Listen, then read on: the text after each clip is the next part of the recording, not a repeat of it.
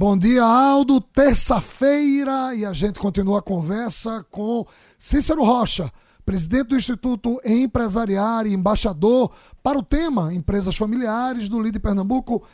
Cícero, a, o Instituto tem uma abordagem que é conhecido hoje já mundialmente, chamado BFB, e que considera que a, a, a abordagem para a empresa familiar ela tem que ser orgânica, é isso? Pois é.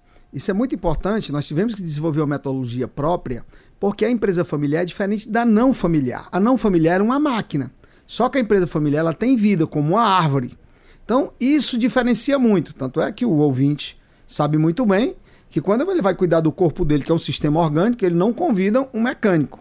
Então, isso e exigiu que a gente montasse essa metodologia. O BFB vem de Balanced Family Business, uma empresa familiar balanceada. Ela tem quatro subsistemas que você precisa balancear e com detalhe: por ela ter vida, ela tem uma alma.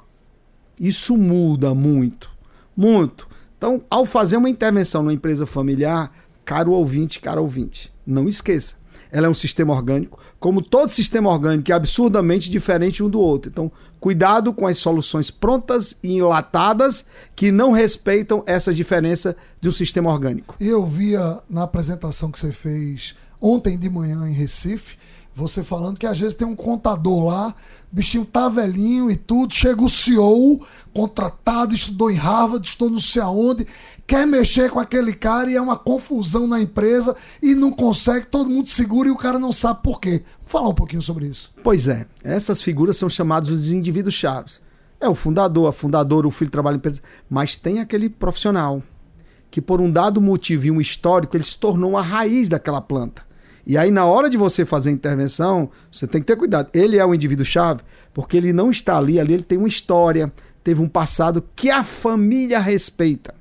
E a empresa familiar é muito impactada pelo respeito, que é uma característica das famílias. Então, executivo está chegando, filho mais novo está assumindo, precisa fazer uma mudança de um profissional que está há mais tempo. Primeiro ponto, ele é um indivíduo-chave? É, então ele é uma raiz.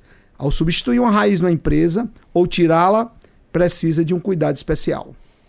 Bom, e um outro ponto que eu me lembro que você é, falou muito bem sobre isso é que quando uma empresa vai se desenvolvendo é, e vai construindo uma série de novas empresas sem fortalecer essa raiz, isso vira um problema para quem está administrando. Sim, é como uma árvore.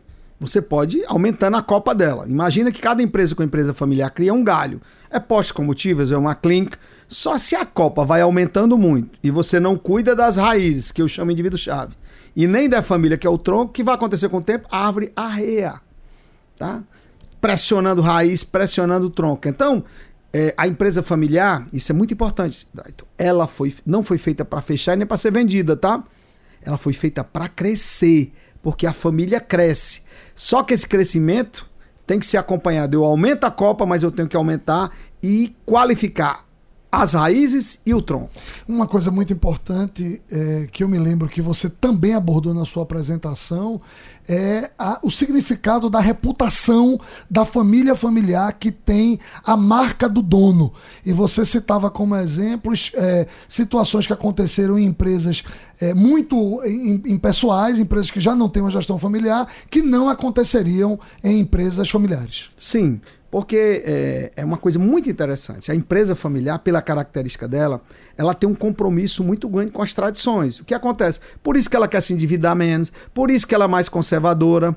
Tá? E isso hoje está trazendo uma importância muito grande, porque as marcas hoje estão sendo cobradas por respeito. Por exemplo, o ISG, tá? o ESG, falando em português. Quando você vai olhar na empresa familiar, os problemas de ordem social numa empresa familiar é muito menor do que a não familiar. As pesquisas estão mostrando de governança também. Por quê? Ambientais do mesmo jeito. Porque é uma preocupação com o nome da família. Então você vê problemas ambientais que ocorreram no mundo e no Brasil, que com certeza que fosse uma empresa familiar, que não acontecia. Por quê? Porque os executivos estavam preocupados. Aqui tem o nome da família. Cuidado com os riscos. Bom, e esse foi o segundo ponto da nossa conversa com Cícero Rocha, presidente do Instituto Empresariar. Amanhã tem mais. Aldo Vilela, é com você.